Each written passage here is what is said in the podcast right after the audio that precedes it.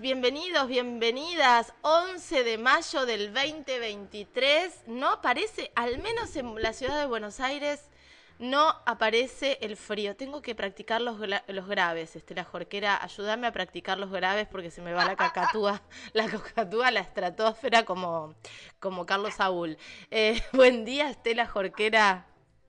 ¿Cómo estás? No estés llamando al frío. No, no, no, es, hermosa, es hermosa esta temperatura otoñal. Sí, está bárbaro, la verdad que sí.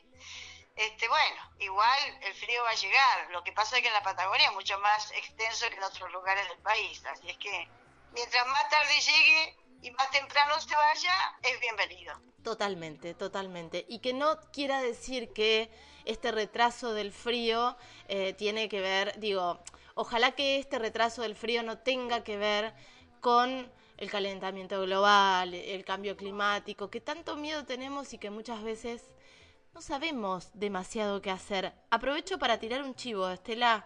Arrancamos con Vida Mía de nuevo, eh, con Laurita Escurra. Estuvimos grabando acá en casa el otro día algunas pastillitas audiovisuales donde vamos a tirar, vamos a ofrecer algunos tips, algunas algunas cosas muy simples para hacer en casa, para hacer desde nuestro lugar eh, y contribuir a la, no sé si a la remediación, sí, pero desde nuestro lugar chiquitito frenar un poquito, ¿no? No contribuir con tanta basura, no usar el auto al divino botón, para, para entender cómo afecta eso también al ambiente. Por supuesto que los ojos puestos en los acuerdos que hacen entre gallos y medianoche, en las leyes que faltan, en las leyes que no quieren sancionar, pero desde nuestro lugar tenemos responsabilidad también. Así que a partir del martes que viene a las 11 de la mañana vamos a estar con vida mía eh, aquí en Única Contenidos. Y bueno, miramos alrededor y no es difícil, ¿viste? Ves las quemas de cubiertas, de, de pasturas, y eso está prohibido, pero hay gente que lo sigue haciendo, no le importa. Pero bueno, hay que...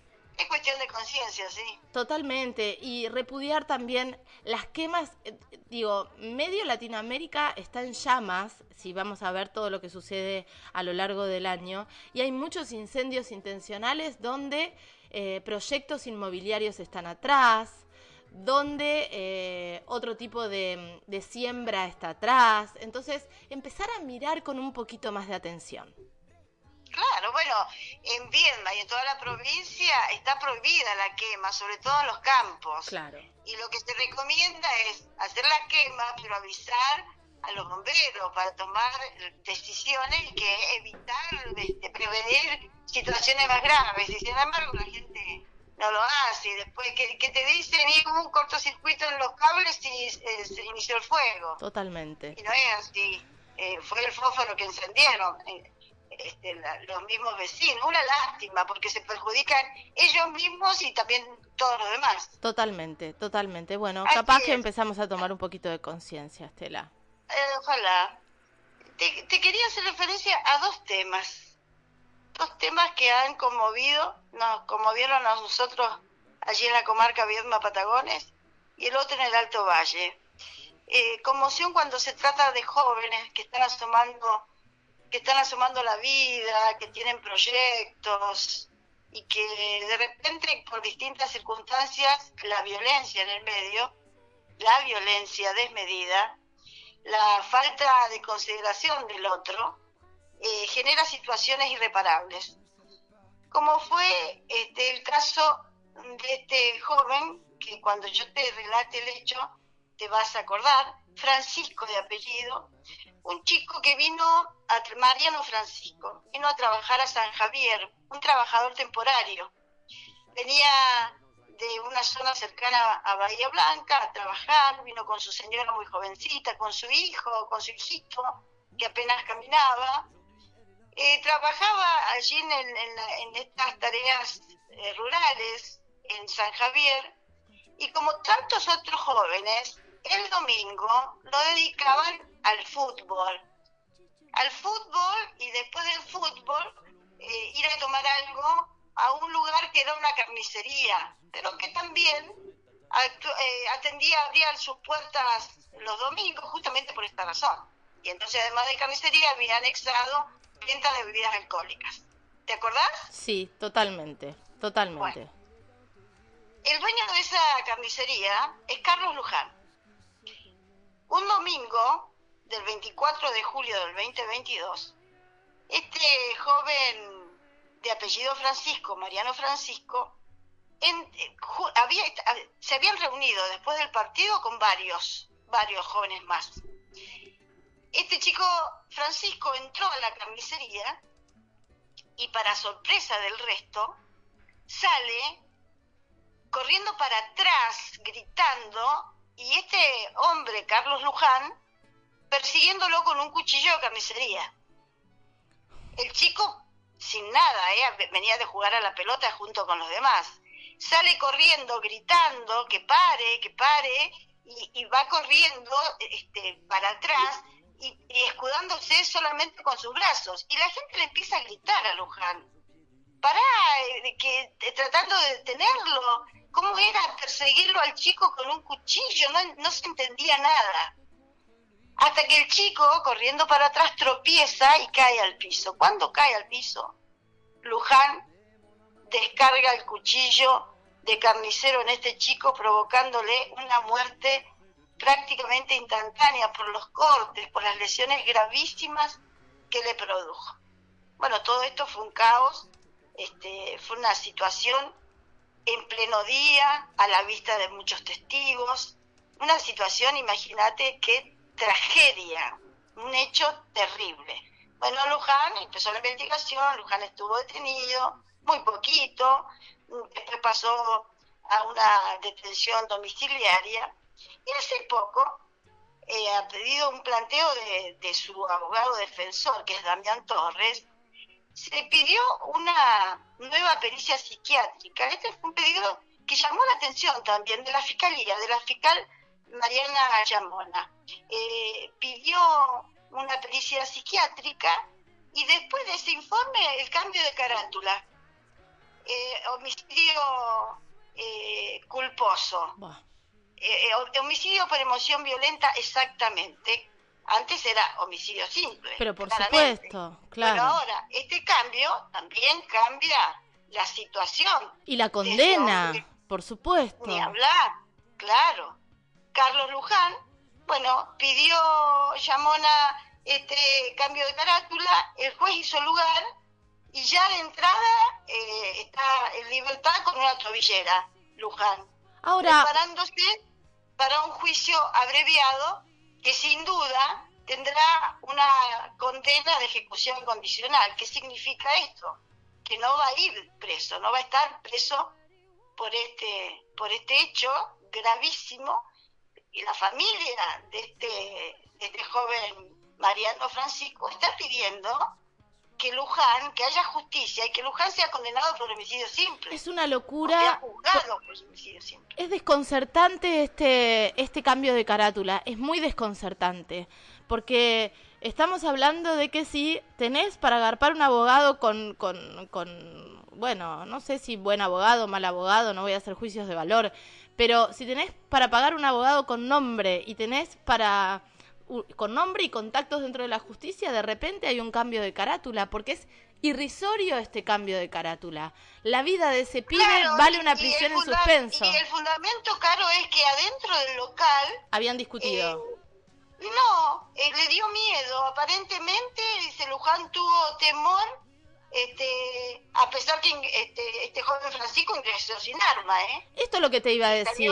Eh, es, una subjetividad, es una locura. Volvemos, hay un, hay un, uno de los ejemplos, por decirlo a lo criollo para que, para que lo entendamos, que tiene la justicia, que me acuerdo que el ex juez Jorge Bustamante eh, lo decía siempre, es un chico entra a robar una manzana, sin armas, sin nada. El dueño de la casa tiene miedo. Y, y eso que estamos hablando de violación de la propiedad privada, ponele, ¿no?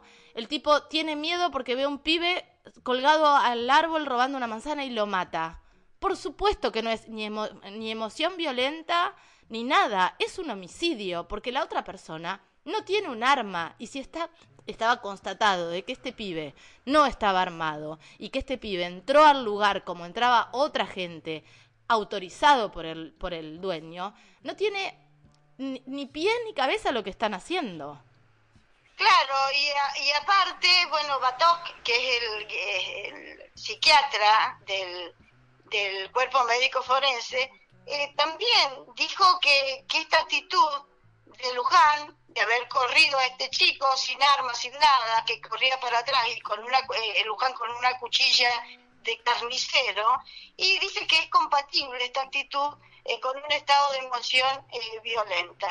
Y entonces, este, para la fiscalía, Luján fue sorprendido en su negocio e interpretó los reclamos como una amenaza para él y para su esposa. Lo que no dice la fiscalía, ¿cuál era el reclamo de Francisco? Y Damián Torre, que es el abogado defensor de Luján, eh, siempre hizo referencia a un supuesto intento de robo, porque tampoco se probó que hubo un intento de robo, ningún tipo de agresión. Además, esta bestialidad, eh, esta bestialidad de, de ir contra la víctima, de ensuciar a la víctima, de... Eh, bueno, no nos extrañemos que aparezca algún audio ahora que vaya a saber de dónde. Digo, no hay testigos de que en principio no tenemos ningún testigo que haya hablado de alguna intención de robo, ¿verdad? No, nada. Hay abogados que nos tienen... Ni tampoco de una actitud de agresión de este joven contra este comerciante y su esposa. Terrible, terrible. No nos extrañemos que, que venga algún testigo paracaidista, porque además hay abogados que tienen la impunidad de no contarle a la gente que por falso testimonio también hay una condena. Han aparecido pruebas, digo, a lo largo de la historia, pruebas eh, que, entran medio por la ventana y que, y que intentan sostener unas defensas eh, totalmente ridículas. Eh, es muy injusto esto no porque se puede entender. Porque acá hubo un crimen que fue de un joven. Un homicidio. Este chico Francisco. Exactamente. Y entonces nadie probó pelea, nadie probó agresión este, previa, intento de algo menos no, no está probado eso. Y sin embargo, lo que señala tanto el psiquiatra como se hace eco también la fiscalía y el juez eh, es que hubo una emoción violenta. No sé, yo también interpreto lo que vos decías, ese ejemplo que daba el ex juez Jorge Bustamante emoción violenta es otra cosa para mí. Totalmente, y miedo mucho menos, y miedo mucho menos. Lo, lo que estaba pensando, Estela, qué doloroso, qué impotencia, qué bronca, pero sobre todo qué dolor para la familia y qué nervios. Los procesos judiciales a las personas que no estamos acostumbradas a atravesarlos generan muchísimo estrés, muchísima angustia, mucho desconcierto. Y de repente, eh, sumado al dolor irreparable de la pérdida de un hijo, hay que ponerle este condimento bestial, atroz, oscuro, mediocre, que es un cambio de carátula para salvar al asesino, ¿no? Claro, y, ahí te planteas, a ver, ¿y la justicia? ¿Cuál es la justicia? ¿Cuál es la aplicación justa? Terrible. ¿Y, ¿Y con qué varas, no? Porque después vemos condenas eh, de 40 años por un homicidio, que es en la misma circunstancia. ¿Me, me repetís el juez, Estela? ¿Cómo? ¿Quién, fue, ¿Quién es el juez? ¿Vos sabés que no lo sé? No, no sé quién, quién dirigió, te, lo, te lo debo para la próxima. Sí, dale. Este, sí tenía el, el nombre de la fiscal, que es Mariana Llamona. Eh, de todas maneras, bueno, yo la verdad que no entiendo la, lo que es la valoración de la prueba. No, no soy abogada ni nada por el estilo, pero este, no sé cuál es la prueba. La prueba es una pericia psiquiátrica en realidad, pero también se tiene que contrastar eh, con, lo, con lo otro que existe. Y que son, son los testigos, esa es una prueba. ¿Y, y qué, qué mayor prueba que la muerte violenta de este joven? que ingresó a un lugar sin, sin portar armas. Total. Y que fue a pasar un rato, digo, no, es tremendo. Eh, Estela, averigüemos quién es la perito psiquiátrica, la perito psicológica y el juez. No, el perito es Batok. Guillermo es el perito del, del cuerpo médico forense. Pero no, no hay otros, porque me parece que él está a cargo, pero me parece que hay otros que también. Pero él actuó, la Ah, pericia la hizo él. ok, Por lo menos el informe lo ofreció él. ok. Bueno, eh, vamos a seguir con este caso de injusticia, de injusticia. Eh, hay que pensar en las víctimas, en las familiares de las víctimas. Eh, en los tremendo. propios, en las víctimas en sí, Sí. un chico que no tenía 30 años, Una locura, toda la vida por delante. una locura. Qué riesgo, qué gran riesgo la justicia a veces. Sí, la verdad que sí, coincido. Bueno, respiremos profundo y ojalá que se venga un buen fin de semana para todos. Eh, gracias, Estela. Buen fin de semana para vos. Me quedé pensando, eh, ¿cómo te descolocan este tipo de, de acciones del sistema sí. judicial, no? Me, me quedé Es pensando. muy doloroso. Muy doloroso. Te mando un abrazo enorme, enorme, Estelita. Otro para vos. Besos. Pasaba Estela Jorquera por este caso que me deja tambaleando. Tengo muchas ganas de llamar a un buen abogado que me explique lo que está sucediendo, cuáles son las estrategias y también cuál es el riesgo de, de este tipo de estrategias, ¿no? Que, que, que es verdad, te pagan. A veces los abogados reciben fortuna por un caso, pero ¿hasta dónde, no? ¿Cuál es el borde? Siempre me lo pregunto. Eh, aprovecho para mandarle un beso muy grande a mis tres abogados penalistas. Tres. Son de tres estudios distintos y los quiero muchísimo. Manuel Massa, que, bueno, no tengo palabras para agradecerle. Eh, Fabio Igoldi y eh, Julia Mosquera, que seguimos con, con el caso de Joker. Hemos presentado un montón de pruebas, eh, tenemos videos y que estamos esperando para que se haga justicia también, no por mí, porque ya está, eh, digo, pero que sea un ejemplo para que esa bendita ordenanza de la municipalidad de Viedma se cumpla y para que también se investigue lo que sucede dentro de ese lugar con las chicas. You're but you end up with one night stand.